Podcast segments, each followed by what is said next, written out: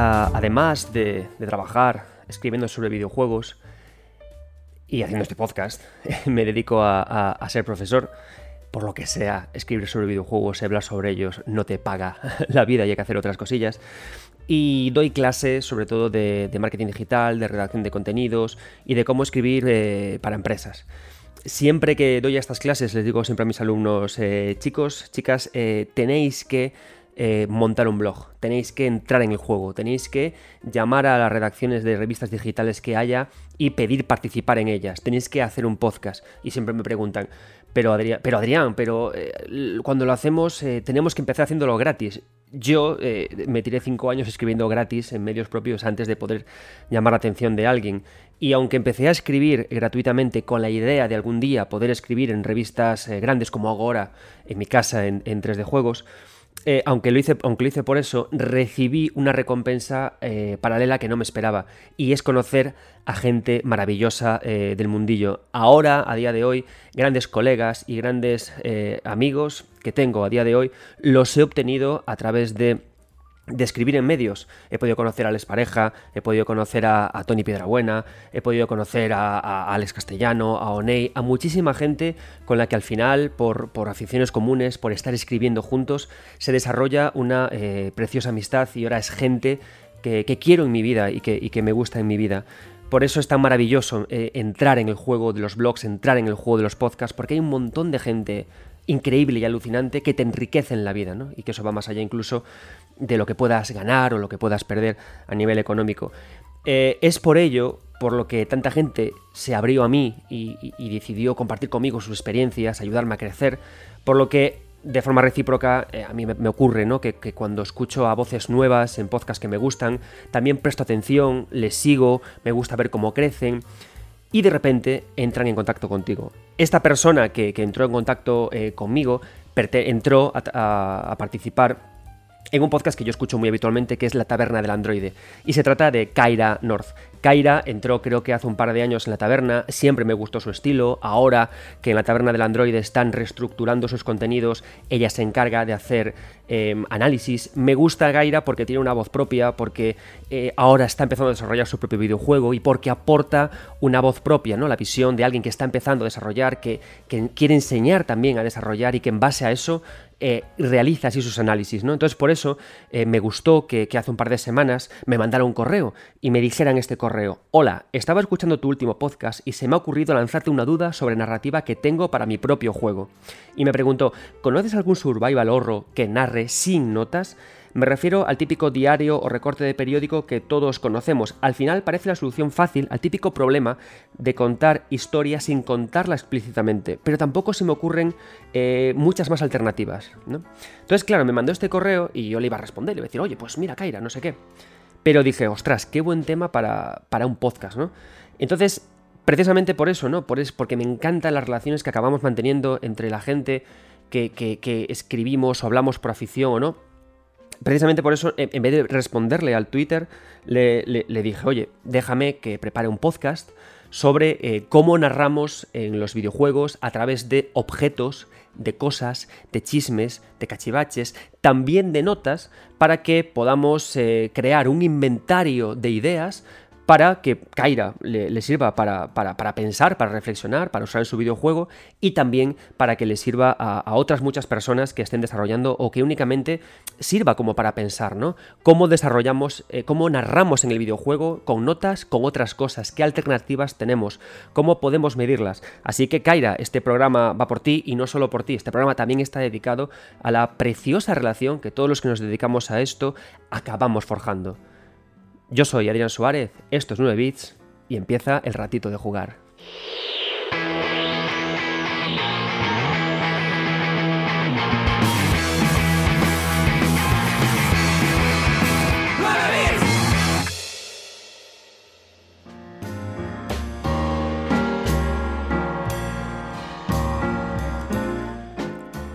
Muchas gracias de nuevo a todos, eh, bienvenidos y lo que contaba antes estas bonitas relaciones que establecemos entre gente que estamos escribiendo y hablando, bien seamos profesionales, bien lo hagamos por pasión o por ocio, es algo que también yo quiero hacer extensible a, toda la gente que escucha este programa o que, pese a no escribir o, o no, no hablar sobre videojuegos en podcast, sí tiene una opinión, sí la comparte en redes y ya sabéis que desde el programa anterior intento que toda esa, toda esa comunicación que me dais, todos esos inputs, ese feedback, esos comentarios, ¿no? esas sugerencias, esas respuestas a las preguntas que os lanzo en base a los temas que vamos a tratar, quiero traerlas también, también aquí, ¿no? Porque al final, qué bonito es eso, que hagamos una comunidad grande entre desarrolladores, gente que habla, gente que opina, gente que, desarrolla, gente que estudia, investiga, y que este podcast sirva como nexo para todos esos, ¿no? Creemos conversaciones útiles, prácticas y preciosas sobre el videojuego y alejémonos de, odios, ¿no?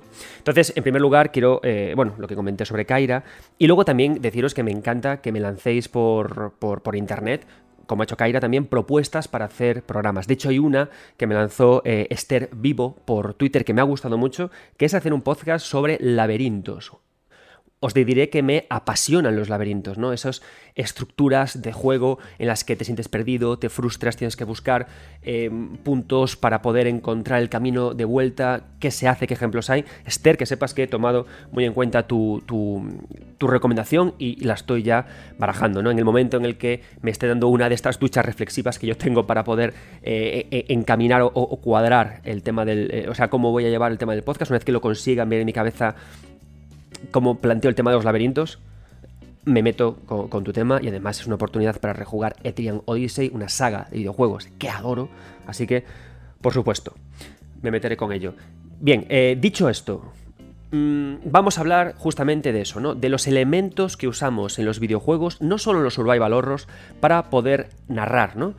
Me, gustó mucho la, pregunta de, de Kaira eh, sobre, sobre qué otros elementos hay para narrar que no sean notas, porque si nos damos cuenta, es cierto que con el, advenimiento, la gran popularidad que, tiene, que tuvo Dark Souls y su forma de narrar tan eh, aclamada ¿no? a través de descripciones y de notas, es cierto que muchos estudios se han, se han sumado a esa idea y a veces se ha abusado de la narración, narración por notas. Una persona me decía, me decía por Twitter un comentario del que no estoy para nada de acuerdo, que me, comentaba, em, no hay historia suficientemente interesante en un videojuego para que yo me moleste a leer. Es, una, es una afirmación, por supuesto, que se dice en caliente por redes sociales, que no estoy para nada de acuerdo. Yo me apasionan las historias en los videojuegos. De hecho, me apasiona cualquier medio artístico de expresión por su capacidad de contar historias y yo analizo al final la forma de contar historias que tiene un videojuego, ¿no? Por eso no me parece que es adecuada, pero sí que encierra cierta verdad. Yo mismo jugando a videojuegos soy muy suspicaz ante las notas, ante el exceso de texto, hacia sobre cómo se presentan y y, muchas veces no me gusta, muchas veces paso de leerlas. Ahora estoy jugando, como ya sabéis, a God of War, al 2018, del que voy a hacer, por supuesto, un, un podcast especial cuando llegue el momento porque se lo merece. Y hay momentos del juego, eh, sobre todo en el tramo final, cuando de repente parece ser que, uy, no llegamos a las 20 horas de duración que me exige Sony, tenemos que meter relleno, y te plantea una repetición de escenarios que las carga de notas justamente para que te pares y leas. Es decir, las notas o los elementos que usamos para narrar fuera de la idea típica de cinemáticas o conversaciones, muchas veces se hace densa, aburrida, torpe, no funciona. ¿Por qué? ¿Qué alternativas tenemos? ¿no? Entonces, como yo soy un obsesionado de, la metodología, no hay cosa que más me guste en el mundo que poder eh, describir y, crear métodos de análisis. Es una, una fricada mía que me gusta, ¿no? Quizás es precisamente como que por ser profesor, una de las cosas que aprendes, porque se aprende mucho siendo profesor, aprendes casi más de lo que enseñas, es que cuando das una clase de algo, tienes que darle al alumno herramientas suficientes como para que te entienda. No puedes. Eh, es un error, ¿no? Ponerte ante, un alumnado y dar una clase magistral soltando. Eh, bla, bla, bla, bla. No, no, hay que dar siempre un índice. Una, una herramienta técnica para que puedan luego ellos aplicar lo conocido eh, después de verte. Entonces por eso me gusta mucho crear métodos, ¿no? crear eh, listados, crear índices, crear eh, formas fáciles de poder comprender, oye, cómo, si yo te voy a explicar ahora cómo poder qué, notas, cómo poder entender o interpretar la narración a través de objetos, de notas y de, y de otros chismes, tengo que darte también unos métodos claros para que tú puedas coger y luego tú puedas analizar esa forma de narrar y también puedas usarlo para cuando estás desarrollando, ¿no? Entonces que sepáis que llevo con esa idea toda la semana, ¿no? Mientras como, eh, mientras veo por la ventana, em, en, estos, en, este tiempo tan duro que es el verano cuando los, los, podcasts ya apenas se publican, ¿no? Cuando Nacho Moll ha dejado de, publicar sus, sus, programas de, su programa de Hablemos de videojuegos en, en Twitch, cuando la gente de Reload, de Anite también están descansando, ¿no? En estos momentos que hay tanto tiempo para pensar en la playa, yo le daba vueltas, ¿no? A todas estas cosas, de qué método puedo organizar para poder em, que alguien pueda entender, analizar y, hablar, ¿no? De la narración a través de cachivaches, chismes o bártulos. Entonces se me ocurrió un pequeño... Eh, una pequeña forma de hacerlo, ¿no? Que es cómo voy a estructurar este programa. Creo que siempre que nos encontramos un elemento que sirva para narrar, hay que analizarlo en base a, y mirad qué, cosas tan sencillas, en base a las eh, cinco W, las cinco preguntas que ofrece el periodismo, ¿no? Yo, en este caso, eh, plantearía que cada vez que me encuentro un objeto que tiene intención de narrar, lo analizaría en base a las siguientes preguntas. ¿Quién eh, escribe el contenido de lo que se me cuenta? ¿Quiénes van a leer el contenido de que se, que se nos cuenta? La pregunta de quién. Segundo, ¿dónde están ubicadas? Siguiente, ¿cómo están escritas? ¿Cómo son? ¿Cómo nos afectan? La pregunta del cómo. Siguiente, ¿por qué están ahí? Siguiente, ¿qué dicen? Y siguiente, ¿cuándo aparecen? ¿Y en qué orden? Creo que son preguntas que tienes, tenemos que responder y que tenemos que analizar. En cada una de estas preguntas vienen encerrada ideas de diseño, ideas narrativas, ideas de contexto, y la clave es que la respuesta que se da sea interesante que se dé una respuesta que sea interesante para el jugador, porque si no estamos fastidiados, ¿no? Es decir, no es una cuestión de responder y decir, están aquí, son así, no, no, no. La respuesta que doy tiene que parecer atractiva y decir, wow, tiene interés, ¿no? Y creo que si lo que presentamos para narrar a través de cosas responde de forma interesante a todas las preguntas o a la mayoría de ellas, estamos ante un buen objeto para narrar. Es decir, si, si cuando respondo quién las escribe tiene intención, no, las escribe esta persona que está oculta. Si respondo dónde están, no, están escondidas aquí, clavadas en, es interesante. Si respondo cómo están escritas, no, es que la forma de escribir la ortografía es interesante. ¿Por qué están ahí? Es que las puso esa persona qué dicen, el contexto, el texto es interesante, y cuándo aparecen, en qué orden es interesante, tenemos ya un buen elemento para narrar, sean objetos, casetes, libros, una cabeza colgante de un cinturón, lo que sea, ¿no? Eso por una parte. Y luego, después de responder a todas estas preguntas, hay que empezar a responder a cómo es su diseño diegético y cómo es su diseño antidiegético. ¿Qué quiere decir esto? Diseño diegético, ¿no? Palabra diegético, fabuloso para gente académica, alright, sexy in the world, pongo académico en tu vida, oh baby. Diseño diegético es una chorrada, no quiere decir más que cómo está diseñado en el propio mundo de juego para repasar, amigos míos, esto entra en el examen, diegético, la diégesis es el mundo de juego, la extradiégesis es el mundo real, tu sofá, tus panchitos, tus doritos, tu, Red Bull, tu cerveza 1906, qué rica, y antediegético es, es, una capa que está entre la diégesis y la antediégesis. Por ejemplo, el HAZ, ¿no? Una capa auxiliar en la que ponemos información que informa al jugador de lo que ocurre en la diégesis. Entonces, ¿cómo está ese objeto presente en la diégesis y cómo está en la antediégesis. ¿Qué quiere decir? En la diégesis, cómo se ve esa nota cuando llegas a ella.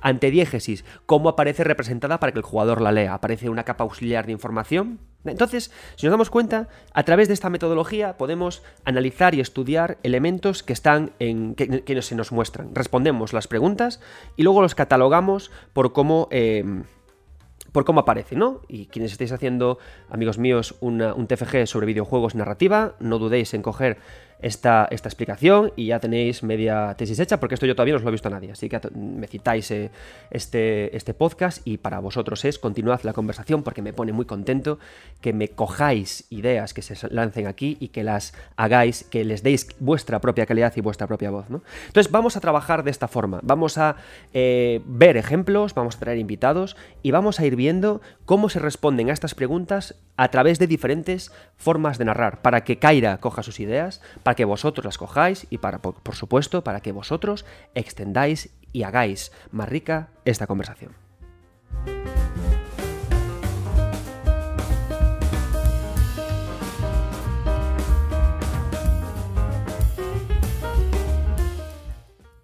Empezamos por una pregunta, por la primera, por el quién. Recordad que vamos a responder a quién, dónde, cómo, por qué, qué y cuándo. Las preguntas que hemos de responder bajo este paraguas del análisis de los cachivaches que cuentan historias. Patente en trámite. Em, ¿Quién las escribe? ¿Quién las lee? Es importante las dos cosas. Primero, quién las escribe es importantísimo, es, es fundamental.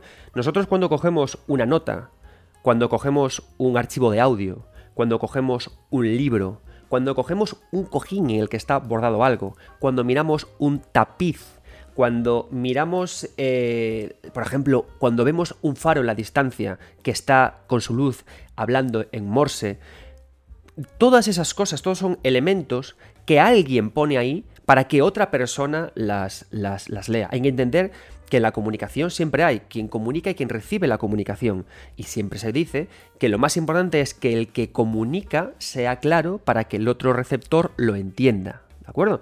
Esto nos da mucho juego, porque podemos jugar a que no quiero, como emisor de la información, que el otro receptor la entienda claramente. Y puedo inventarme códigos, como el código Morse, como lo que hace Tunic, por ejemplo, con un lenguaje propio. Puedo caer en faltas de ortografía para identificar a quién las escribe. También hay muchas formas ¿no? de poder identificar a quién las escribe, pero es importante siempre jugar con eso. ¿no? Podemos plantear que eh, la persona que me da la información de, la nota o de lo que sea que estoy viendo, del vídeo que estoy viendo, podemos jugar a que no queremos saber quién es, podemos meter pistas incluso para que uno piense que eh, es el malo el que me está dando esta información y luego descubrir que soy, el, que soy yo desde el futuro, que es mi hermano, que es otra persona que no puedo jugar, es importante que juguemos con eso, ¿no? Con el quién escribe la nota, quién ha grabado el vídeo, quién ha hecho el recording en esa casete, quién ha colocado eh, en ese jarrón las flores de esa forma determinada para que la combinación de colores me hable de algo, ya veis que se puede introducir narración en muchísimos objetos. Pero la pregunta es que cuando yo vea algo, me pregunte, ¿quién lo ha colocado ahí? ¿Quién lo ha escrito? ¿Quién lo ha hecho? ¿no? En ese sentido, empezamos con las... Eh, con lo que me habéis respondido a la, a la pregunta que puse en Twitter antes de hacer este programa, justamente de eso, ¿no? ¿Qué videojuegos os han fascinado por su forma de narrar con chismes, ¿no? Neuroverbo, compañero en la editorial Starting Magazine Books, y que ha hecho el libro reciente publicado La evolución paralela, él me dice que le parece muy interesante The Last of Us Parte 2. The Last of Us Parte 2 es un video, eh, lo hemos traído muchas veces a este podcast, y es un videojuego muy interesante porque aunque recurre muchísimo, muchísimo a, a las notas en sí para contar historias, lo hace de forma interesante y de forma no pesada. ¿Por qué? Las notas de The Last of Us Parte 2 tienen mucha intención por la redacción de la nota, por cómo la propia nota está empapada en colores, en sangre, en texturas, en la vejez, por cómo está escrita por una cara y por la otra, por cómo, ojo, cuando cogemos la nota y el papel, el papel suena al moverse.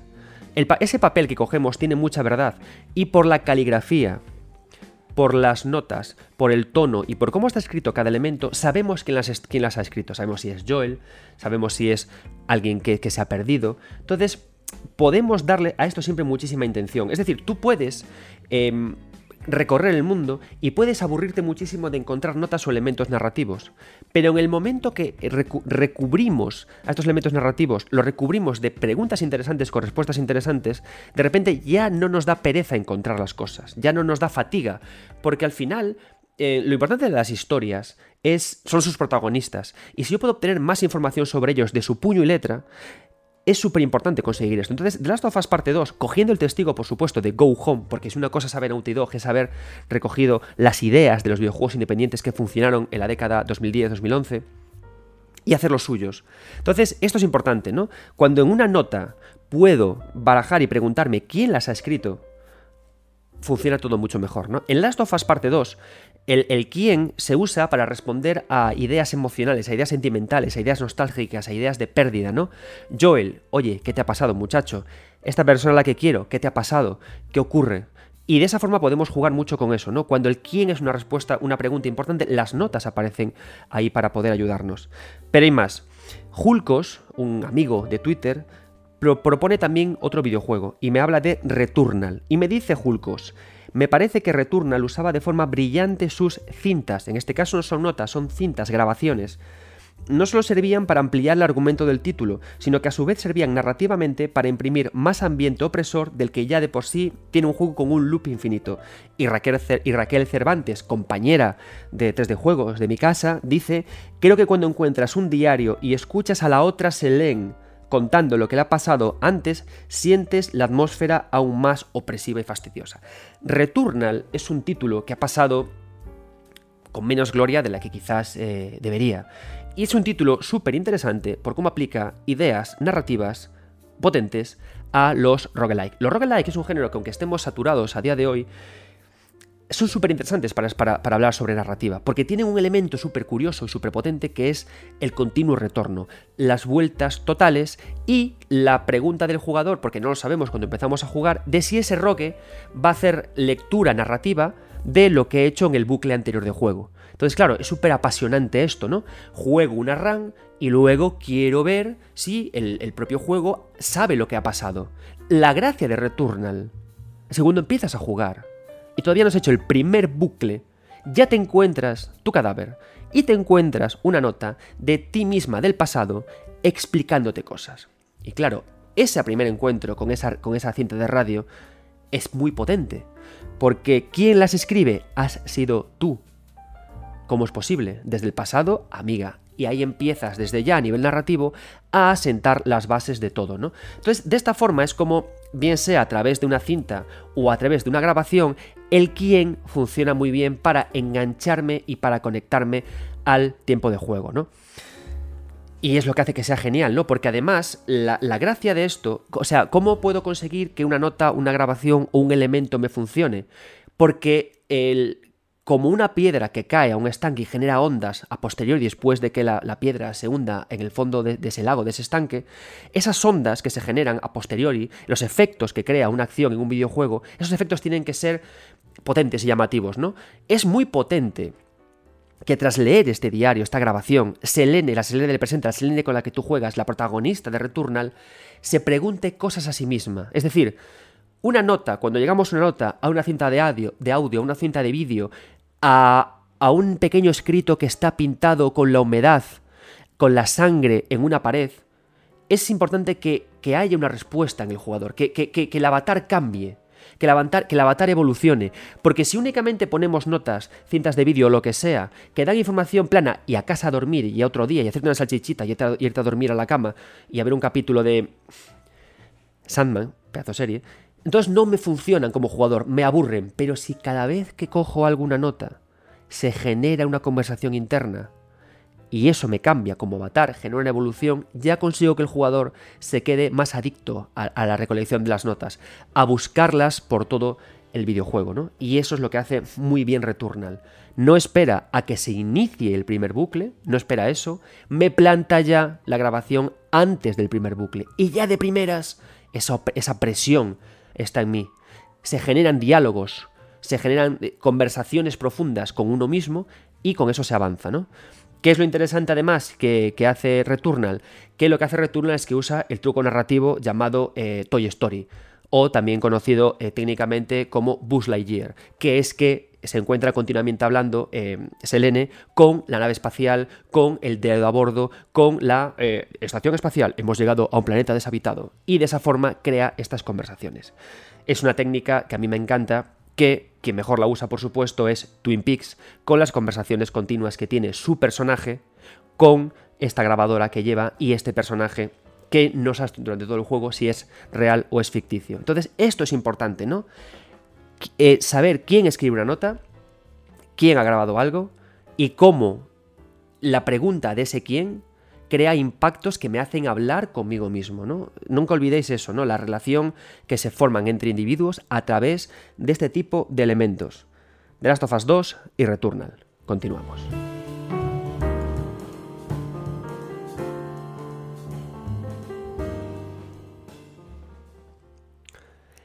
Bien, si es tan importante, si es importante, ¿no? Que carguemos a nuestros objetos con esa pregunta de quién ha construido el texto, la voz que contienen y que narran, si es tan importante el quién, también es el dónde se encuentran. Ya hemos dicho con Returnal lo interesante que es que ese dónde sea tan transgresor, que sea en el momento anterior al primer bucle, súper transgresor, ¿no? Jugamos con el género, analizamos el género y planteamos localizaciones donde no se esperan, ¿no? Es súper interesante el dónde, porque además pensad que en un videojuego ese dónde no solamente se responde en la propia diégesis, podemos colocarlo en la antediégesis, como hace por ejemplo Silent Hill 2. Silent Hill 2 coloca información en los objetos al leerlos sobre su menú, ¿vale? Empezamos. Eh, Jaime Brotons me dice, eh, me sugiere como Borderlands, como un juego interesante para estas cuestiones narrativas y me habla sobre la radio. ¿Por qué? Suena en castellano la radio y no tienes que pararte a leer, ¿no? La idea de la radio es un elemento muy interesante cuando hablamos de, de este tipo de narrativas. ¿Y por qué? Mirad, la radio es un elemento que el personaje lleva siempre consigo. La radio tiene eh, muchos matices muy sutiles. Una radio puede hacer ruido. Y con este ruido puede identificarme que hay peligros o enemigos, con lo cual ya me ahorro avisadores antidiegéticos molestos de colorinchis para decirme si hay enemigos o no. Eh, esta radio de repente puede proyectar una voz que llega desde una emisora, con lo cual yo puedo plantear que en el mundo, como ocurre por ejemplo en Fallout 3, hay una persona que está continuamente dándome información sobre el juego.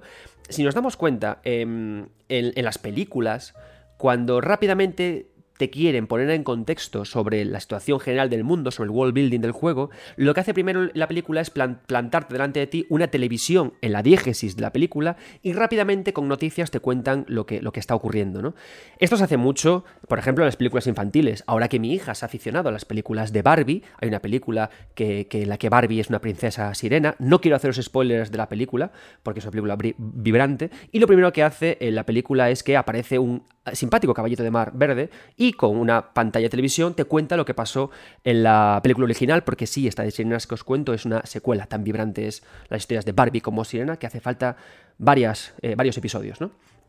Eso lo podemos hacer en el videojuego a través de una radio. ¿Y por qué comento esto de que una radio es mejor en el videojuego que un, quizás una pantalla? Porque la radio no, como me dice Jaime, no tienes que pararte a leer nada, no tienes que pararte a ver nada, y sí tienes que puedes seguir jugando mientras escuchas. Y hay algo que es súper interesante con esto, con el tema de las radios, que tú puedes moverte, pero la radio, con sus ruidos, con sus voces, puede frenarte y puede hacerte creer que no debes ir por ahí. Imaginaos lo interesante que es que tú vas corriendo por un pasillo, porque sabes que al otro lado del final del pasillo está la persona que tú quieres salvar, pero la radio te dice, te obliga a pararte, por favor, párate, no sigas corriendo, y todo el tiempo tienes ese, ese choque en tu cabeza entre la tensión de llegar al final y la necesidad de pararte para abrir una de las puertas que aparecen a los laterales en ese pasillo puede generar mucho juego, ¿no? Esa idea de que no tengas por qué pararte para entender lo que te dice la radio, pero que la radio te pida que te pare, que te avise de enemigos, que haya una emisora que te esté locutando cosas, ¿no? Entonces, la idea de que ese elemento narrativo esté permanentemente en ese donde, en tu cinturón, y que no sepamos dónde están quienes nos están hablando, es súper atractivo. Y cómo jugamos con el avanzo o como me quedo parado. Es por ello no interesante jugar con ideas de televisiones, ideas de elementos que me paren. Para nada, también dan mucho juego, ¿no? Olf Granjau, otro compi de Twitter, otro amigo de Twitter que sigue 9 bits y que me contesta mucho a las preguntas que planteo para poder hacer estos borradores de, podcast. Olf Granjau me dice, las mejores integraciones que he visto son los hologramas en Horizon Zero Dawn y Horizon Forbidden West. Es más, las notas o audios del juego no encajan tan bien como los hologramas, me comenta. Horizon Zero Dawn hace una cosa que es muy interesante con los hologramas, y los hologramas te obligan a pararte, tanto es así que muchos de ellos se reproducen como una cinemática. Cuando ves un holograma tienes que pararte. Parar a un jugador, parar a un avatar, si tú estás desarrollando un videojuego y obligas a que el avatar se pare en seco a ver algo, tienes que contar algo que sea de locos. Tiene que ser una cosa increíble, porque si no, no me paro. No me paro. Y aquí voy a lo que comentaba antes, al principio del podcast, de esta persona que me, decía que es que no hay historia suficiente en el videojuego para que a mí me interese escucharla, pues tiene mucha parte de razón, no nos vamos a engañar. El videojuego es un medio que es principalmente activo. Entonces, la gracia que tiene esto es que si es un medio principalmente activo, si yo quiero parar a alguien de golpe, tengo que darle algo que sea una locura de bueno. ¿Cómo lo hace Horizon y por qué por eso el gran Joe me dice que, lo integra bien? Porque Horizon, Horizon Zero Dawn hace una cosa que es muy interesante, que te mete en un mundo distópico, jurásico, robótico, y coquetea con la idea de que no sepas de si eso es el futuro de la Tierra, el pasado u otro lugar. por lo tanto, cuando tú encuentras ruinas que te van evidenciando que hubo un pasado terráqueo, que hubo un pasado terrestre, claro, te emocionas, dices tú, ostras, quiero investigar más. Me, llamas, me, llama mi parte de investigador. Y cuando llegas a esas zonas, de repente encuentras hologramas que activar. Y esos hologramas lo que hacen es que proyectan figuras que aprovechan el mobiliario urbano del pasado para contarte una historia. Y eso funciona muy bien, porque integra figuras en elementos que tú primero exploras. Yo primero veo una mesa de comedor con cuatro sillas que están desordenadas, que parece que ha ocurrido un incidente, y de repente activo un holograma que reproduce el, incidente. Entonces, ¿qué pasa? Uno, eh, motivo la curiosidad del jugador para, em, para preguntarme qué ha pasado ahí, y luego acto seguido le hago activar voluntariamente un ítem para que se reproduzca una escena que él decide ver o no ver. Y de esa forma funciona muy bien esa integración, porque voy por capas, ¿no? Voy sugiriendo lo que va a ocurrir, ¿no? Voy coqueteando con la idea. Siempre es bueno, y esto también ocurre mucho cuando peleáis con vuestros hijos o cuando conversáis, que lo interesante es siempre que el jugador piense que es idea suya lo de recibir esa narración. Un ejemplo típico de, de cuando se hace mal, cuando tú abres una nota que, ni siquiera te diste cuenta de que estaba ahí y te ponen un texto de ocho páginas. Y dices, me estás obligando a leerlo sin antes invitarme a una copa, sin decirme que estoy guapísimo, y sin halagar, y, sin vanagloriar, y sin decir que mi camisa me queda muy bien, así de primeras, ¿me quieres llevar ya a hacer cosas, cosas sucias? No. ¿no? hay que ir poquito a poquito y jugando con eso, ¿no? Con esa aproximación al escenario, llamo tu curiosidad, y luego te doy la opción de hacer un clic y profundizar más allá. Y si te quieres ir, amigo, vete, que la vida es muy corta, ¿no? Y Horizon juega muy bien así con estas capas. Pero eso no quiere decir que las notas o que los vídeos de Horizon no funcionen bien. Y para ello viene el primer invitado de este programa, el compañero Séptimo Cielo, a hablarnos justamente de cómo las notas y los vídeos de Horizon, Zero Dawn y Forbidden West, le han ayudado mucho justamente a lo que estamos hablando, ¿no? Al entender el dónde están puestas, a disfrutar del contexto. Adelante, Séptimo Cielo.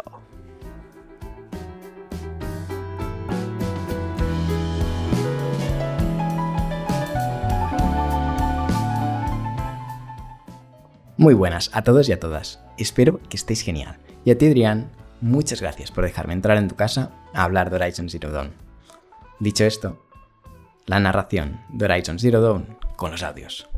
Ponlo otra vez. Puedo hacer más. Está detrás de ti. ¡Hola! Hola. ¡Feliz cumpleaños, Isaac! Papá adora a su pequeño gran hombrecito. Mira, papá no puede estar contigo y con mamá, pero podemos celebrar una fiesta, ¿no? claro que sí. Feliz cumpleaños, Isaac. Papá adora a su pequeño hombrecito. Bien, en el juego hay dos tipos de misiones principales. La primera sería la heroína que tiene que salvar el mundo lo, y hacer lo que todo blockbuster debe hacer espectacularidad, cinemáticas, combates contra máquinas, combates contra humanos, conversaciones. Y eso nos encanta, claro que sí, es lo que lo hace videojuego. Pero luego hay otra línea de misiones que personalmente es mi favorita y me encanta. En esa, que tiene lugar en las profundidades del mundo o en las partes más altas de este, donde solo hay silencio, ya no hay máquinas, ya no hay animales, a veces el viento mece algunas estructuras a punto de romperse. Y entre plataformas, entre andar, encontramos los resquicios del pasado. Eh, y allí, para mí, sucede la magia de este juego, donde la narración cobra una nueva vida. Allí solo vemos lo que el foco nos quiere enseñar, y a veces algunas vidas que perecieron, pero no nos las enseñan de una manera desagradable, simplemente como un final, un punto y aparte. Y aquí viene lo maravilloso de esos audios. Puedes sentir todos y cada uno de esos instantes previos al punto y aparte, a veces más lejanos, a veces en el mismo instante de ese final. Y creo que es algo que evoca todo tipo de emociones y sobre todo hace volar esa imaginación y vas creando ese mundo poquito a poco porque el juego no necesita más, ya que a veces son una madre preocupada porque su marido se ha ido y los audios que recibe parecen de un robot y cada vez que intenta contactar con sus superiores, estos le dicen que si recibe audios es que está en activo, ¿no? Entre, entre comillas, para los que me escucháis. Y luego, por ejemplo, hay otros que son más simples, pero que no dejan de darnos información sobre ese mundo. En concreto, uno de un sacerdote que, mientras está haciendo misa o hablando con sus adeptos, habla de una medicina que les hace sentir bien, y acto seguido de tomársela, pues sigue con el Ave María, creo que es.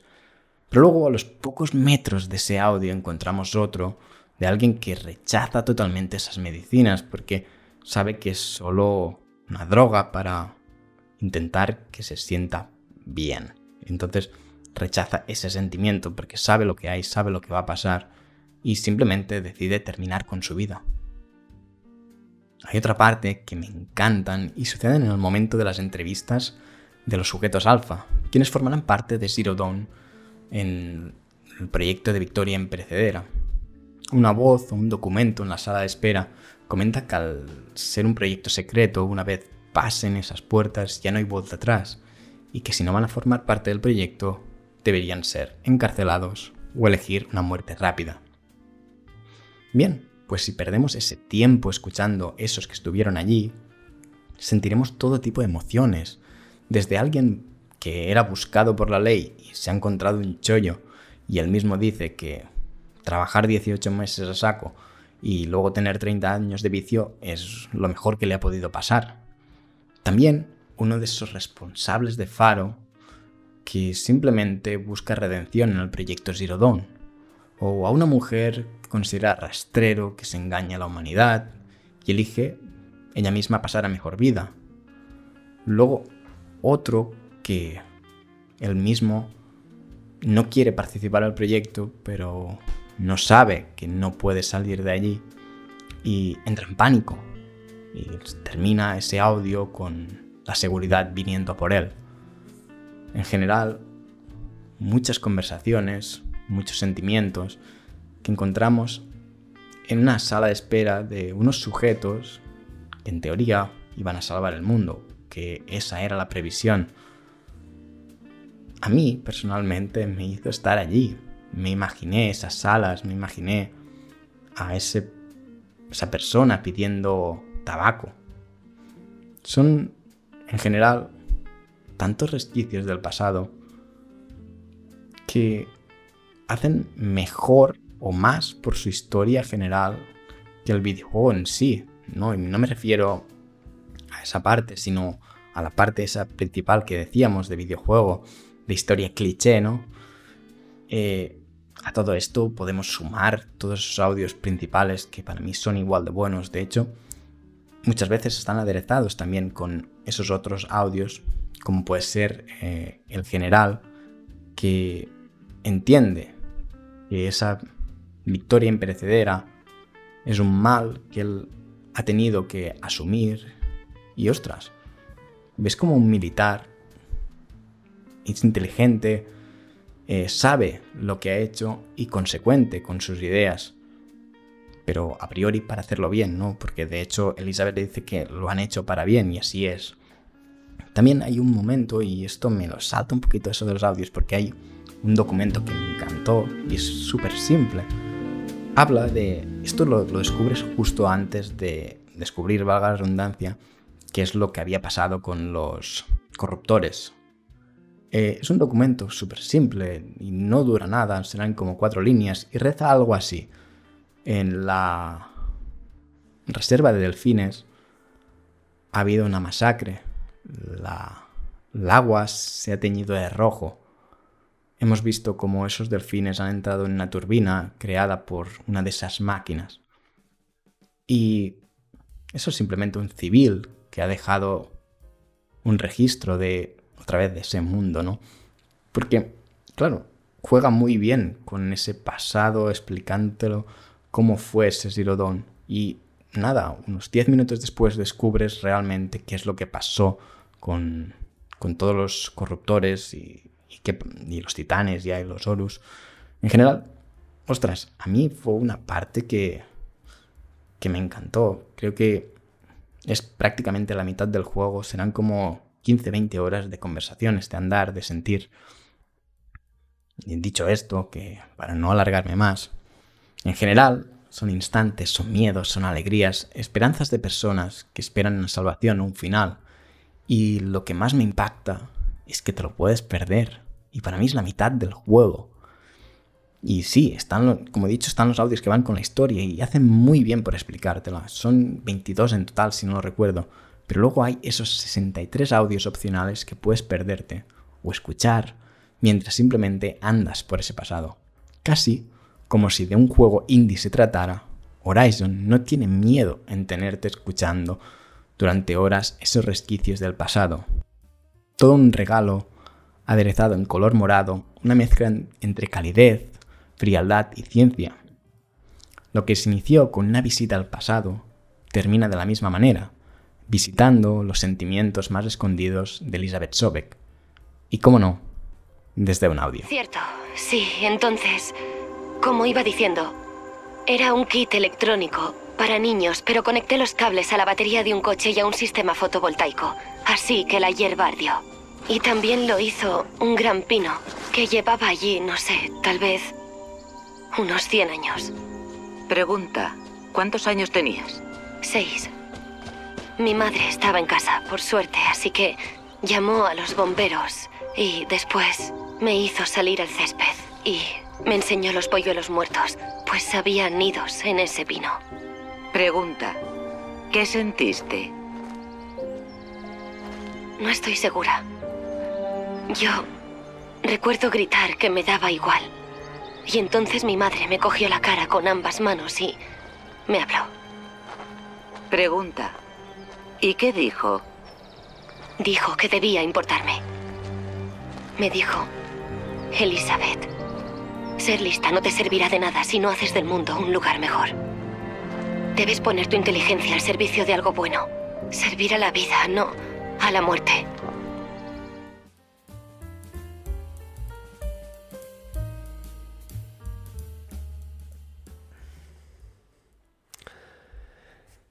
Bien, si es importante que estos objetos narrativamente funcionen para entender quién los escribió, quién los dejó ahí, o dónde están, ¿no? Y cómo jugamos con el escenario, es importante también entender el cómo, ¿no? Cómo están escritos, cómo están grabados, cómo son, cómo nos afectan y cómo es el código de ese, mensaje, ¿no? Empezamos con lo que ha apuntado Dani Jimeno eh, eh, en Twitter, ¿no? Dani Jimeno, para que, no para que no lo conozcáis, es parte de la vieja guardia de Mundo Gamers. Cuando yo llegué a Mundo Gamers, él ya estaba comentando cosas, que para mí es el primer lector de, Mundo Gamers. Sigue ahí ahora en esta nueva etapa de, de 9 bits y no sé, creo que cuando el mundo se acabe, Dan Jimeno, Dani Jimeno será quien cierra la puerta, ¿no? La última persona que, diga, bueno, hasta aquí, ¿no? Porque para mí es, es, uno de los eternos que siempre ha estado entre nosotros, ¿no? Lo cual se lo agradezco mucho y agradezco mucho todo su cariño y su lealtad, ¿no? Como, como quien dice. Dani Jimeno cuenta. Eh, Mimir, de God of War, el de 2018, dice: Es mejor que una cinta de cassette. Es interactivo y si se interrumpe, se retoma la conversación luego y hasta te avisan si te pegan por la espalda. Si nos damos cuenta, pongo aquí a Mimir porque Mimir es una radio. Mimir es la radio, es una radio como ah, de la que estaba hablando yo antes, ¿no? Esa radio que te puede contar cosas. ¿Qué ocurre? Que aquí empezamos con las cuestiones que hablaba también antes, ¿no? Que siempre que estamos haciendo estas preguntas, tenemos que valorar el diseño diegético y el diseño antediegético. En este caso hay que valorar el diseño diegético. Es decir, ¿tiene sentido que en God of War haya radios? No, no tiene sentido. Pero quiero meter una radio. ¿Cómo puedo hacer para introducir más la idea de la radio en el universo, en el contexto, en la estética del videojuego? Chico, pongo una cabeza cortada flotando. La cosa es que en todos los juegos podemos tener grabaciones, podemos tener cintas, podemos tener lo que sea, pero siempre tenemos que intentar adaptar su diseño diegético a que funcione con la estética del juego. Pero exactamente Mimir funciona igual, funciona igual que una radio. ¿Qué ocurre? Que yo, al cambiar radio por Mimir, por esta persona, eh, por este ente que todo lo sabe, que es tan listo, que es tan cultivado, que tanto me ayuda, lo que hago es que cambio el cómo están escritos, el cómo se me da esta información. ¿Entendéis? Yo en lugar de Mimir puedo poner a Claptrap. Yo en lugar de Mimir puedo poner lo que yo quiera. Puedo poner un libro parlante que flote conmigo, un grimorio que me acompañe en Nier y que me cuente cosas. Yo siempre puedo poner estos elementos, y la idea es que juegue con sus limitaciones y con sus posibilidades. Una radio, como tal, lo bueno que tiene es que es un elemento que todos ya conocemos. Tú sabes las limitaciones que tiene una radio, y el diseñador puede jugar con ellas, con sus ruidos, con lo que sea. Mimir, la gracia que tiene es que yo no lo conozco. Es decir, yo si sé una radio sé que esperarme de ella, ¿no? Y se puede jugar con las reglas de la propia radio. Con Mimir, por ejemplo, yo no puedo jugar con sus reglas, ¿no? Mimir se puede olvidar de algo. Mimir me está contando cosas por su propio interés. Mimir me está realmente ayudando. Son ideas que salen del cómo está escrito, del cómo se me da esa información. Y yo aquí también, el cómo, valoro su nivel de incertidumbre. Es decir, ¿está ocultándome o me está contando toda la verdad? Y luego vienen las otras preguntas, ¿no? El nivel de incertidumbre del cómo está una información expresada me afecta de una forma o de otra. ¿Ok? Mimir, por ejemplo, usa un código de, a través de la voz. ¿No? Por ejemplo, no, no gesticula, pero sí modula la voz. Si yo estoy trabajando con un gran presupuesto, como estamos hablando de Santa Mónica con God of War, yo puedo permitirme contratar a muchos actores de doblaje, hacer distintas grabaciones y a gente con la calidad suficiente como para ser capaces de decir algo pero estar mintiendo y que eso se entienda a través de la voz si no tengo ese dinero y quiero hacerlo eh, con pocos recursos, ¿yo qué podría hacer, por ejemplo? Yo podría, por ejemplo, hacer que el personaje llevara un beeper o llevara un móvil, por ejemplo, podría llevar un móvil y que ya apareciera y la información escrita textual. Y las mentiras podría colocarlas, podría sugerirlas a través de emoticonos, a través de grabaciones de audio, a través de grabaciones de vídeo e incluso a través de lo que hace, por ejemplo, Katana Zero, que es usando distintas fuentes y distintos colores para eh, expresar una cosa y la otra, ¿no? Pero la idea de poder llevar un elemento diegético que habla con el jugador, bien sea a través de audio o de vídeo o de lo que sea, es una cosa que siempre funciona bien. La integro en el videojuego, acaba funcionando como otro personaje y le puedo dar la entidad que yo quiera. Puede ser algo, además, mirad lo bien que funcionan este tipo de elementos, puede ser algo que yo pierda. Qué interesante es que, que lleve a mi... que lleve, imaginaos, ¿no? Que, que, yo tenga un brazo. Mirad qué tontería. Yo tengo un brazo. Y en el brazo me tatúan eh, una runa mágica o algo mágico. Y eso algo mágico hace que cuando yo me mire el brazo, cada 2x3, se vea por ahí eh, ideas, pistas o que se me hable, ¿no? Que se me pregunte. Y que de repente en medio del videojuego me corten el brazo. Y de repente pierda esa información y eso lo use en el medio del videojuego para elevar el nivel de incertidumbre y de preocupación del jugador, ¿no? Y que luego pueda volver a encontrar mi brazo, pero que ahora esté medio podrido. Y que aunque me siga dando esa información, la información la da de una forma más mentirosa, ¿no? O que Mimir se emborrache, o que la radio se rompa y luego se arregle. Da muchísimo juego y acaba funcionando mejor que, que, las notas. O incluso imaginad que podemos combinar la idea de las notas con estos elementos, ¿no? Y poder coger, por ejemplo, esta radio, que no sea una radio, que en lugar de una radio sea un, cachivache, que cuando lo paso por las notas, me dé una información u otra. Por ejemplo, he encontrado el cachivache rojo. Entonces, cuando lo paso por una nota, me deja ver las letras rojas. Pero cuando lo upgradeo, se convierte en cachivache amarillo y me deja ver las letras rojas y también las amarillas. ¿Os dais cuenta? Al final puedo llevarme elementos diegéticos conmigo, con un diseño acorde con el universo que yo estoy planteando y que me sugieran luego cosas y que me ayuden a complementar toda la narrativa. ¿Por qué no hacer backtracking narrativo? Siempre hacemos backtracking, como en God of War, para usar habilidades que hemos obtenido para abrir cofres nuevos. ¿Por qué no usamos al revés? ¿Por qué no conseguimos objetos que al regresar con el backtracking me descubran nuevas cosas de lo que ya he visto?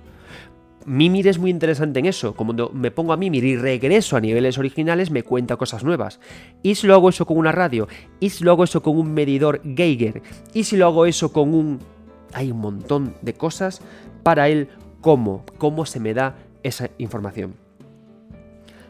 Ríos otro eterno de Mundo Gamer, me habla de algo también que está muy relacionado con esto, incluso, pero no exactamente una cosa, ¿no? Eh, con lo que se narra, pero me dice, los diálogos entre el príncipe y el otro yo en Prince of Persia las dos coronas, mientras superas cada plataforma. Es también algo súper interesante esto. ¿Qué ocurre? Que hace Prince of Persia, eh, como, como no le pega llevar un objeto, plantea la idea del otro yo. Y esto funciona muy bien en videojuegos, porque todo personaje de videojuegos tiene otro yo, que es el jugador.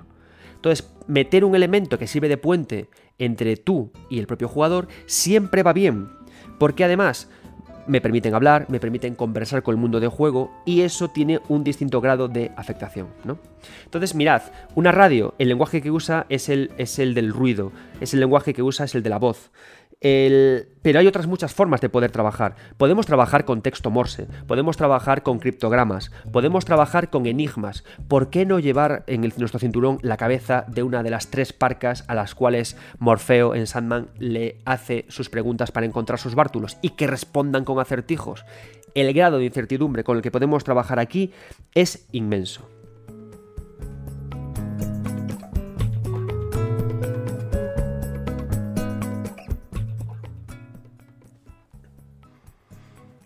Continuamos con las sexy preguntas a todos estos cachivaches. Y vamos a irnos a la pregunta de ¿por qué están ahí? Que también es súper guay esta. O sea, el, por ejemplo, ¿qué problema tiene el primer Resident Evil? Que esta es una pregunta-respuesta con el a no, ¿no? Porque es muy difícil responder de forma interesante a por qué hay un diario perfectamente manuscrito, sin una mancha de sangre, encima de una mesa cuando hay un apocalipsis zombie, que se ha parado a escribir notas, ¿no? Entonces, ¿qué ocurre? Que muchas veces planteamos elementos eh, en la diégesis para narrar, pero que fracasan en la resolución de estas preguntas que planteo. Crean una, una ruptura de, de, la inmersión en el propio juego y hacen que en sí la ilusión se rompa durante un instante, aunque por supuesto no sea algo que podamos tampoco machacar, por lo que comentaba también en el otro podcast, ¿no? Porque al ser un juego, un vehículo que quizás no es el más eficaz para contar historias, ocurren siempre estas pequeñas... Em, digamos, incoherencias, ¿no? Que, que, podemos subsanar en la medida que, nos interese, ¿no? Y también precisamente por eso es un medio tan interesante, ¿no? Por los esfuerzos que hacemos para generar herramientas y vehículos narrativos potentes, ¿no? Entonces, la pregunta de por qué están ahí, cuando se responde bien, es maravilloso, ¿no? ¿Por qué está ahí esa nota? ¿Por qué está ahí ese mensaje en la pared? ¿Por qué está ahí esa consola de videojuegos con una partida activada, por qué está ahí. ¿No os dais cuenta que, por ejemplo, hay muchas veces, o sea, hay muy pocas notas a medio escribir en los videojuegos? Todas están perfectamente escritas. Félix Ruiz Herrera me cuenta. A mí me ha sorprendido el estilo narrativo de Alan Wake. He jugado al remaster este año y todas las notas aportan tanto o más que el propio contenido jugable. Además están los vídeos, programas de radio Alan Wake sin duda es un juego también súper interesante a nivel narrativo, como lo es casi toda la obra de Remedy. Lo interesante que tiene Alan Wake, en este sentido, es cuando queremos jugar con la, em, con la locura del protagonista, con la fantasía del protagonista, y usamos, para expresarlo, en todos los medios, todos los lugares diegéticos que eh, el mundo de juego nos permite. Es decir, paredes en las que pintamos, televisiones que proyectan imágenes, notas que escriben y jugamos con la idea de quién ha escrito eso y no respondemos la idea de por qué están ahí, ¿no? Por ejemplo, cuando hablábamos de Returnal, se responde a por qué está ahí esa grabación al principio de la aventura. Se responde por qué está ahí, ¿no? Pero el por qué está ahí también es ese enigma que hay que resolver.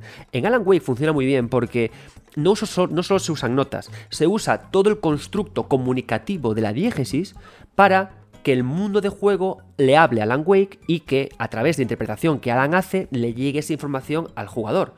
Y eso está muy interesante, ¿no? Cuando no únicamente nos limitamos a las notas, cuando usamos todos los recursos a nuestro alcance para poder emitir comunicados. Porque si nos lo pensamos, es un poco ridículo. Por ejemplo, en Resident Evil, volviendo al ejemplo, únicamente se recurre a las notas como elemento diegético para contar historias, ¿no?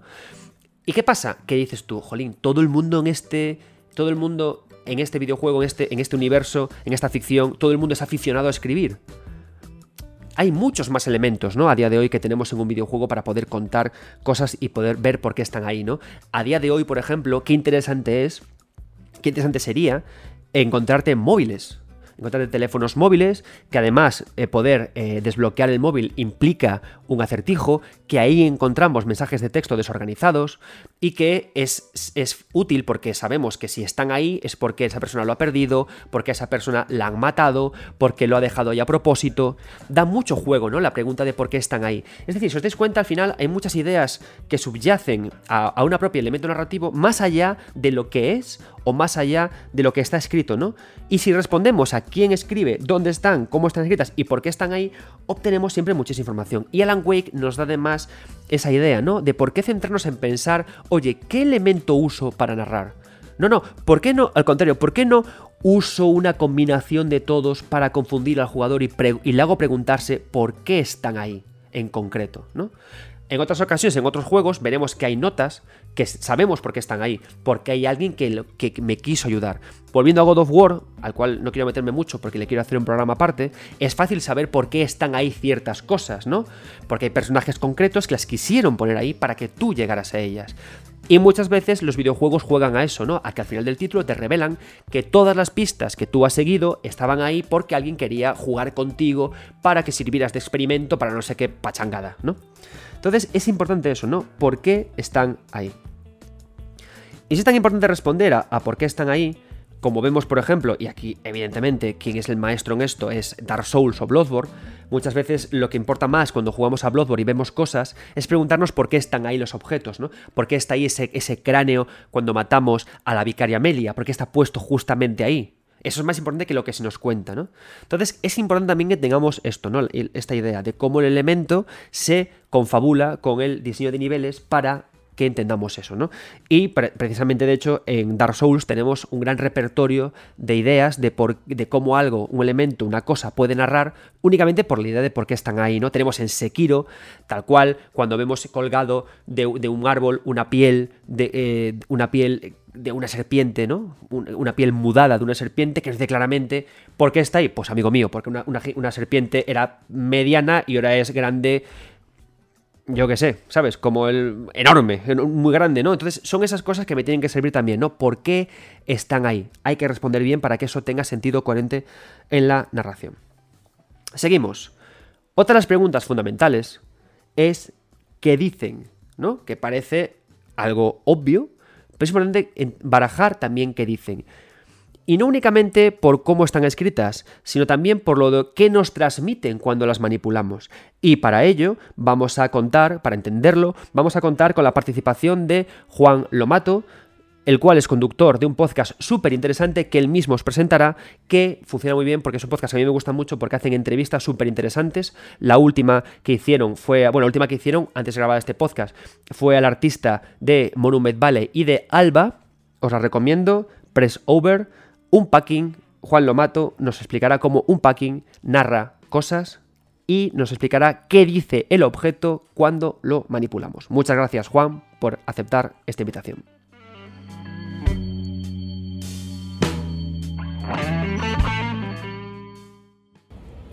Acá Juan Lomanto desde Buenos Aires, Argentina, recién despierto por si no se nota en la cara.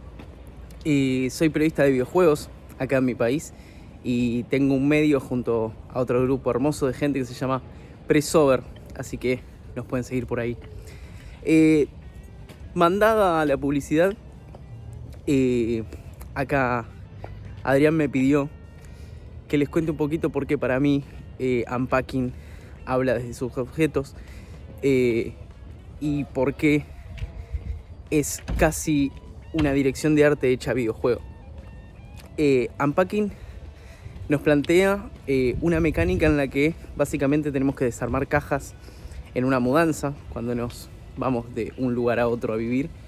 Eh, en ningún momento aparece ningún personaje. Eh, y lo único que tenemos que hacer es realmente sacar objetos desde. Sacarlos desde las cajas y ubicarlos en donde a nosotros nos parece conveniente. Obviamente el juego a veces nos dice no, bueno, esto no va acá, esto va allá. Y tenemos que reacomodar algunas cosas para poder pasar de nivel.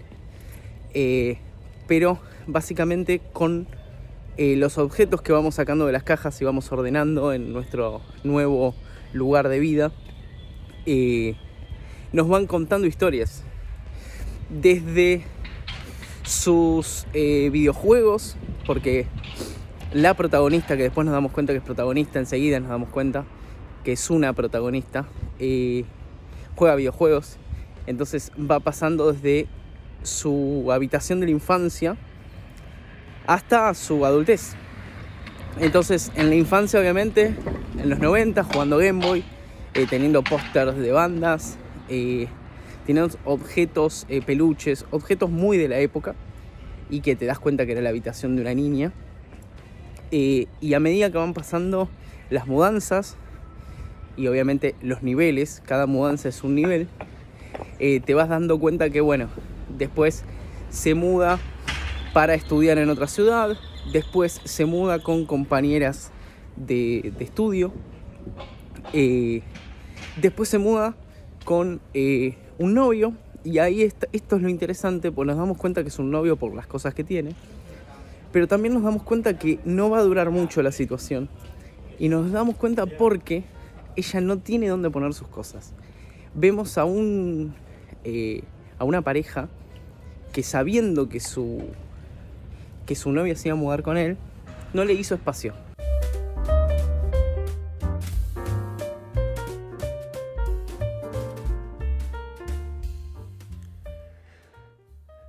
Unpacking es un título que, como dice Juan, es súper interesante porque pone de manifiesto que cualquier elemento manipulado es capaz de decirnos cosas, y, se puede porque el ser humano, como dije en otros podcasts, es un ser empático, es un ser sensible a recibir historias y a interpretar historias y a construir historias y a inventarse hasta movidas. ¿no? Entonces, un packing nos cuenta, o sea, una cosa, cualquier cosa, puede contarnos cosas por lo que es, por dónde está, por cómo está y por cómo la manipulamos o por dónde debería estar, ¿no? Cuando nos metemos directamente al qué dice una nota qué simboliza una cinta de vídeo, qué dice una grabación, qué dice una radio, qué dice un cassette, qué dice un tapiz, qué dice algo escrito en una pared, qué dice cualquier cosa de estas, qué dice em, lo que sea, ¿no? La colocación de un libro. Es tan importante preguntarnos qué dice, cómo distribuimos esa información entre diferentes objetos y no ser muy chapones. No, dar mucha, no dar mucha chapa. Es decir, em, lo, expliqué también en el primer podcast de esta temporada, ¿no? La idea del escritor generoso. Para mí el peor pecado que se puede cometer cuando usamos estos objetos es abusar del encuentro de estos objetos, estar de forma insistente eh, dándolos al jugador para que no pare de coleccionarlos sin proponer eh, respuestas interesantes a las preguntas que antes he estado dando. También es horrible cuando eh, hay muchísimo texto en estas notas o muchísimo vídeo o audio en estas notas y este igual de pesadez cuando eh, eso lo, corto y lo separo en siete objetos que tengo que ir recogiendo en una misma habitación. Eso es horrible. Yo recuerdo, por ejemplo, no son notas, pero son conversaciones, en Scarlet Nexus hay un momento súper cutre que te estás a punto de acabar el juego y aparece tu personaje en una sala central rodeado de todos los protagonistas del juego, ¿no? Y te dice el juego, vete preguntando de uno en uno para obtener toda la información. Chapuza narrativa, coñazo, aburrimiento. Yo no hablé ni con la mitad, ¿vale? ¿Qué tenemos que hacer en estos casos? Ser capaces de que parte de esa información que contiene esa nota que yo necesito que sea grande, parte de esa información esté sugerida en las otras preguntas que deben resolver los otros objetos que hay en el juego. ¿Vale? Y esto es importante, ¿no? Cojo una nota, cojo una cinta de vídeo y e igual quiero hablar de un personaje. Pues en lugar de hablar de ese personaje en la nota, ubica eso en alguna parte, usa la, caligrafía para que el quién quede sugerido. Es decir, eh, valora, ¿no? Hace, como un gradiente de qué es imprescindible que el jugador sepa y qué, es, y qué puedo dejar sugerido. Y lo que puedo dejar sugerido plantéalo como respuestas a estas preguntas que estamos planteando. ¿Cómo están escritos? ¿Por qué están ahí? ¿Dónde están? ¿Quién las escribe? Y usa los truquitos que, yo te, que hemos estado viendo justamente para eso, para no dar chapas. Porque justamente lo importante es pensar que el tiempo activo del jugador es el importante. Y, lo digo yo, que a mí lo que más me gusta más una buena narrativa que un tonto un lápiz.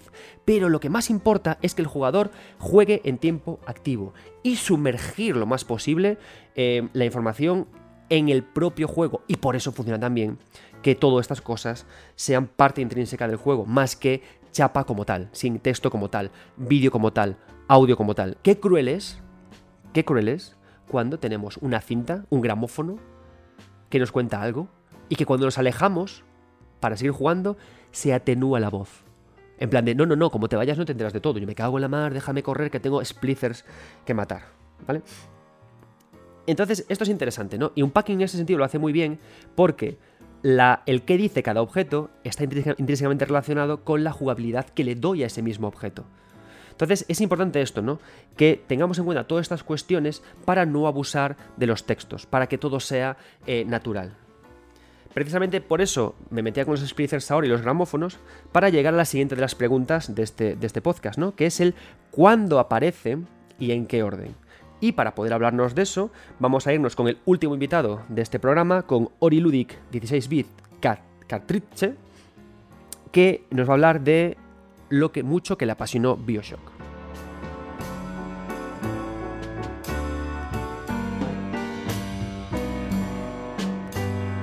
¿Qué tal familia 9 bits? Pues nada, soy Uriel Bartumeu y estoy aquí perdido en las montañas de Asturias. Eh, creo que hay una rave en, en, el valle de al lado. No sé si se va a oír en algún momento, pero bueno, aquí supongo que no nos molestará nadie, aunque a lo mejor pasa alguna vaca por aquí. Nada, pues Adrián preguntaba mmm, qué videojuegos ven a la cabeza o os mola mucho que, que utiliza soportes eh, un poco distintos a lo normal para ampliar su, historia, para explicar su narrativa. Y me ha pedido un vídeo de unos cuantos minutos explicando por qué he escogido yo Bioshock. Eh, es muy fácil. Cuando he leído el tweet de Adrián, un flash eh, me ha aparecido de Bioshock. Hay muchos juegos que utilizan este tipo de soportes para ampliar su narrativa. Muchísimos. Y de vuestra lista era perfecta. Pero a veces el primer flash que te aparece es por algo. Y es que Bioshock a mí es una saga que me, que me volvió loco.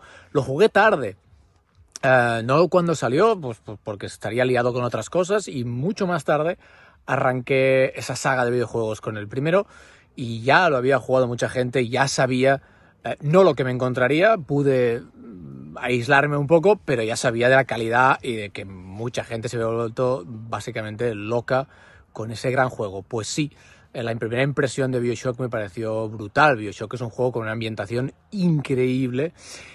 Y si tú juegas el juego directo, más utilizando la acción, em, con esas armas un poco steampunk y esos poderes mágicos que vienen de los tónicos, eh, bueno, esa ida de olla, ¿no? del señor Ryan. Em, pues em, si juegas así, vas a jugar un juego excepcional, con unas mecánicas increíbles y con, con mira, ya ves, ya, viene una vaca, un burro, no sé qué es esto. A lo mejor me oye y viene a por mí. tendremos que sacar algún eh, no sé, un tónico de las abejas esas que soltabas en Bioshock. Em, puedes jugar a un juego increíble, es un juego increíble, con un nivel de diseños brutal, una ambientación brutal, em, es bestial, en ese sentido es increíble. Con las cinemáticas vas a ver una historia y vas a gozar mucho de la historia, pero lo que decía Adrián, encontramos cintas por todos lados que nos van contando cómo, ese, cómo era ese Rapture del que ya no vivimos o no vamos a vivir nosotros. Nosotros encontramos un Rapture, un Rapture hecho mierda, eh, destrozado, y donde vagan Little Sisters y Big Daddies y poca cosa más, y, tíos medio locos los que han sobrevivido a esa especie de apocalipsis que ha vivido esa ciudad submarina. Pero...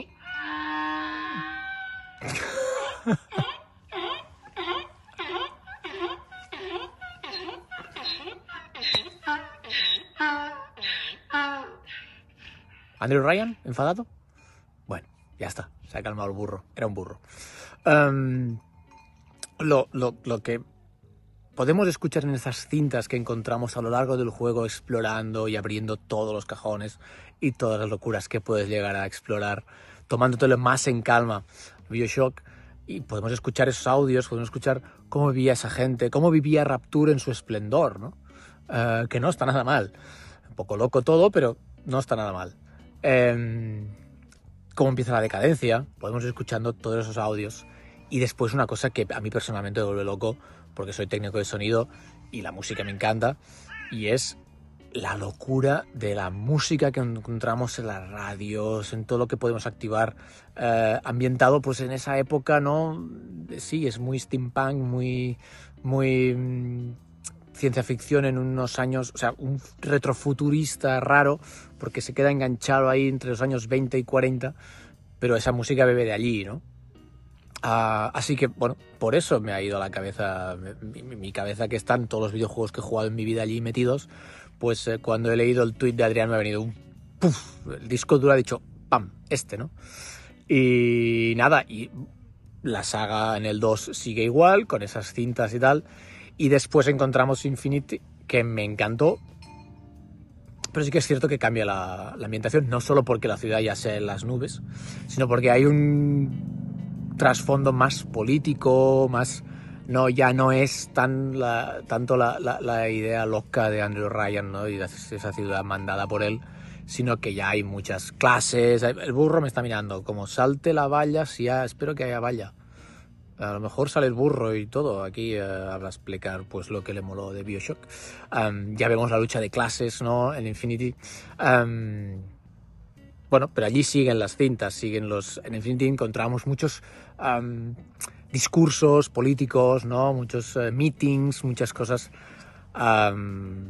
que rodeaban, o iban ampliando esa narrativa que me parece, me parece brutal, ¿no? O sea, el juego está bien hecho, el juego es increíble, um, se juega de maravilla, uh, acción, uh, sigilo, lo que tú quieras, al final el burro va a comer, pero si encima le damos esa historia, esa narrativa que puedes ampliar tanto como tú quieras explorar o no, o puedes ir más a saco, es alucinante. Así que señores, este es, eh, por eso escucho, es, eh, pillado Bioshock porque me ha parecido súper rápido en la mente y insisto, en la lista hay pues, juegos brutales, los he visto, tenéis toda la razón, pero a mí venía Bioshock, así que Adrián me ha pedido un audio rápido uh, explicando pues por qué y qué le pasa a Bioshock, por, qué utilizaba estos soportes. Um, un abrazo a todos, sigo con mis vacaciones eh, asturianas, voy a ver qué tal, qué quiere el burro, porque me ha pegado un buen ladrido, así que nada, beso a todos y nos vemos. Disfrutad de los videojuegos y de Bioshock.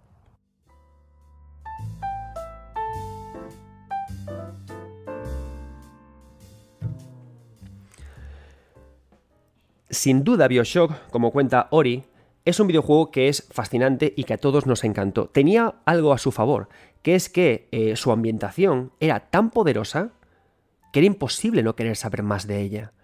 Por eso, aunque abusara demasiado de las cintas grabadas de audio, queríamos leerlas, ¿no? Y lo que hacía es que, eh, por supuesto, cada una de estas cintas, estos gramófonos, estos audiolibros que tenía escondidos por ahí, lo que hacía es que los ubicaba en habitaciones concretas para que la propia cinta de audio tuviera involucradas las respuestas a dónde están y quién las pone ahí, ¿no? Y con la propia grabación de voz sabíamos también quién era y qué se nos quería, qué se nos quería contar. Pero abusaban demasiado de todo esto, ¿no? De cómo estaban, de cómo estaban planteadas. La idea de cuándo aparecen y en qué orden se puede plantear de dos formas. Tú puedes construir una. Eh, digamos, una narración lineal, de forma que, imaginaos un pasillo, ordenamos las, las, informaciones por hitos, de forma que tengas que recibir una para luego recibir la otra. Pero muchas veces es más interesante que lo planteemos todo de forma desordenada, porque en realidad cuando nosotros estamos con amigos y se nos cuentan chismes o historias, solemos entenderlo todo de forma desordenada. Primero nos cuenta Jaime lo que le pasó con Laura, luego Laura nos cuenta lo que le pasó con Alex, luego Alex y luego nosotros nos, nos montamos la, la, la, película en la cabeza. Entonces todo depende mucho de cómo queramos eh, trabajar. Pero al desordenar la información y al desordenar el cuándo aparecen y en qué orden, le añadimos esa capa tan interesante que hablaba antes, la, la capa de juego. La capa de que yo luego puedo volver al menú y puedo tener que ordenar la información en mi cabeza para construir la historia. Y eso hace que sea interesante incluso la idea de reproducir, volver a escuchar las cintas de audio, volver a ver las notas para poder enterarme de todo, ¿no? Esa forma de poder despertar la curiosidad que tiene el propio jugador. Y también es muy interesante por eso combinar ideas como que haya un elemento, una cosa diegética, como es la radio, como es Mimir, que de forma continua te dé información que tienes que entender y usar luego los objetos que encuentras por el escenario de forma desordenada para que eh, tengas el juego por ahí, pero que Mimir o la radio te dé pistas sobre cómo poder ordenarlas, ¿no? Pistas, por ejemplo, Mimir o la radio que llevas te puede ir orientando cómo cronológicamente pasó todo, y luego las notas o las pistas que encuentras pueden estar desordenadas y tú tienes que ordenarlas en esa cronología. Y no porque el juego te lo pida, sino porque te apetece hacerlo. Incluso podemos jugar a varias capas. Podemos tener una radio que me esté ordenando cronológicamente lo que ocurre, y a la vez despistándome con, cosas que, que pasan en el mundo. Podemos tener notas que sean libros, que sean escritos, que sean audios, que sea lo que sea, que me den esta información desordenada y luego podemos tener pintadas en las paredes, eh, dibujos escritos en el vaho de un baño o lo que sea, que me dan pequeñas pistas a un nivel muy profundo del lore del juego, que me den pistas a la vez para ordenar eh, los primeros conjuntos. Es decir, cuando hablo de cuándo aparecen y en qué orden, es porque deberíamos siempre tener esos, ¿no? Las capas de la narración que estoy ofreciendo. La capa principal, la capa secundaria y la capa terciaria. Y plantearnos en cuáles de ellas voy a meter más juego activo que en otras. ¿No? Por ejemplo, qué interesante es plantear esa capa terciaria de juego en la que hay pequeños detallitos que se activan a través de puzzles no sugeridos en el escenario. Como por ejemplo que yo entre en un baño y que eh, entre en un baño sin más y que yo de alguna forma pueda activar vapor encendiendo el agua caliente del grifo y que al hacerlo aparezca en el, aparezca en el espejo el nombre de alguien. El nombre, por ejemplo, que aparezca la típica cosa que poníamos en, los baños cuando éramos pequeños, ¿no? De yo quiero a, fulanita, ¿no? I love Chris, por ejemplo. Y que tú al verlo entiendas que el personaje que, al que pertenecía ese baño amaba a Chris, pero Nadie te dice que tengas que abrir e, ese grifo de agua caliente para encontrarte eso. Eso sería a un nivel terciario. A un nivel secundario, ¿qué podemos encontrarnos? Notas de amor de, esa persona hacia Chris. Podemos encontrarnos grabaciones en su propio móvil. Podemos encontrarnos hologramas si estamos hablando en un tiempo futuro. Podemos encontrarnos eh, tatuajes. Podemos encontrarnos muchos otros elementos relacionados, fotografías, ¿no? Que muchas otras cosas. Y luego, a un nivel principal, tener una radio que nos va explicando lo que ocurrió, ¿no? Porque quizás la relación entre esta persona y Chris era muy conocida, ¿no? Era una familia muy conocida en la ciudad y que eso organizaron, eh, hubo revueltas y hubo cosas por culpa de ese amor, ¿no? Entonces podemos organizarlo todo de este modo y usar la narración para eh, plantear puzzles que luego nos inciten a entender más la propia narrativa del juego, ¿no? Y cada sala, cada elemento de una habitación me puede servir justamente eh, para, para, un juego narrativo, para plantear este tipo de, ideas. ¿no? Es que esto es un tema que puede dar para mucho. Estoy ahora mirando, mirando el salón de mi casa, que es donde grabo los podcasts, y se me ocurriendo ideas narrativas eh, locas, ¿no? De, donde esconder ideas para jugar con estas, estos niveles de, de narración, ¿no? Entonces, estas son las partes importantes, ¿no? Que yo creo que deberemos barajar, ¿no?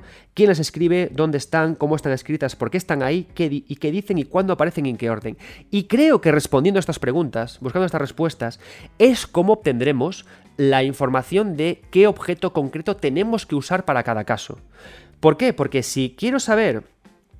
Em, quiero matizar la idea, por ejemplo, de cómo están producidas, y yo quiero hablar de una persona que tiene bajo nivel cultural, me sirve el texto. Que quiero explicar a alguien que tiene problemas del habla, uso la voz. Que quiero explicar a alguien que tiene... Entonces, creo que antes, en vez de pensar qué objetos uso para contar, creo que primero hay que trabajar con estas preguntas y de esa forma llegar al objeto idóneo. Porque todo objeto, como le enseña un packing, todo objeto es, tiene tendencia a ayudar a la narración de una historia, ordenándola en todo momento, ¿no?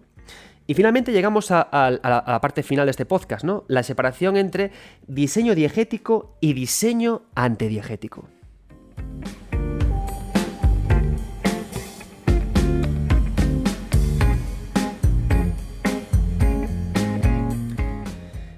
Bueno, antes dije que eh, Ori era el último invitado de este, de este podcast. Mis disculpas, no es así. Lo que pasa es que tengo la escaleta aquí escrita y, lo tengo apuntado como el culo. Pero eh, para hablar de diseño diegético, voy a traer al último invitado, ahora sí, del día, que es Axel Clemente, compañero de 3D Juegos en la parte de, de guías, que me habla sobre lo que le apasiona de Evil Within. Adelante, Axel. Antes de nada, me gustaría mandar un saludo a todos los oyentes. Es un verdadero placer poder estar aquí y poder aportar mi, mi granito de arena en este podcast. Eh, sobre el tema que nos atañe, me gustaría avisar de antemano que puede contener ciertos spoilers sobre la, la historia de The Evil Within. No los consideraría demasiado graves, pero en caso de que no lo hayáis jugado y queráis saber lo mínimo posible, pues bueno, os pongo en sobreaviso. Creo que el Devil Within original, en lo que se refiere a materia narrativa, es una pieza sumamente excéntrica, eh, pero no por ello menos, menos valiosa dentro de, este mundillo. El motivo de ello es porque al margen de recurrir a los típicos textos que tenemos, que nos solemos encontrar con tanta frecuencia en otros videojuegos que están diseminados pues, a lo largo de la aventura, eh, The Evil Within va un paso más allá. Eh, por, poneros en contexto un poco, eh, al poco de comenzar el videojuego eh, ya conocemos al antagonista principal, que es Rubik. Pero lo cierto es que nunca dejamos de conocerlo. Cada escenario que visitamos es una parte intrínseca de la historia de dicho personaje. Incluso los jefes que nos vamos encontrando y a los que nos tenemos que enfrentar contienen en su diseño una gran carga simbólica relacionada con la propia vida de Rubik. Por decirlo de alguna forma, el título no cesa en ningún momento de transmitirnos eh, su historia. Digamos que aprovecha todos los recursos que puede emplear un videojuego en materia narrativa y los usa de una forma, a mi modo de ver, sublime. No es una trama simple, de hecho diría que es bastante compleja, pero su valor a nivel narrativo para mí es indiscutible.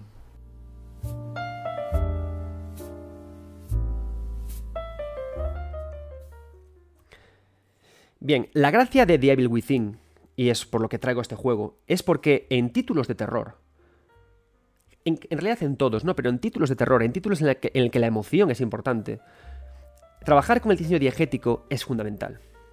Podemos, por supuesto, meter pantallas auxiliares, podemos meter el... Pero el trabajar con la inmersión absoluta del jugador en el mundo de juego es total, porque necesitamos esa inmersión para que los sentimientos estén a flor de piel. Y como comenta eh, Axel Clemente, lo que, lo que hace Devil Within es que juega con todos los elementos del escenario para poder meternos en la piel de un personaje, ¿no?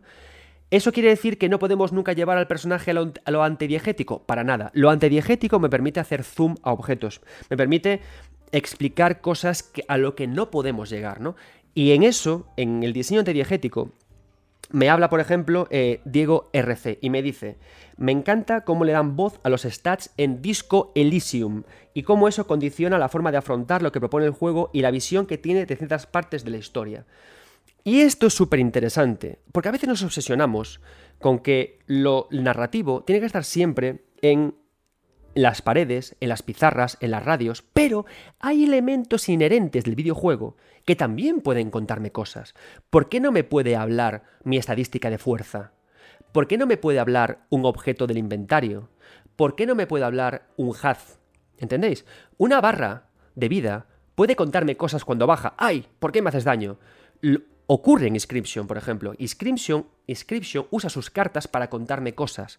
Yo puedo transgredir las normas ya escritas en el videojuego, para que directamente ellas me cuenten cosas. Lo ideal es cómo poder combinar una cosa y la otra. Creo que lo ideal es que si queremos trabajar con diseños diegéticos de objetos para narrar, respondamos las preguntas que he planteado aquí, ¿no? Las preguntas que eh, tenía en este podcast.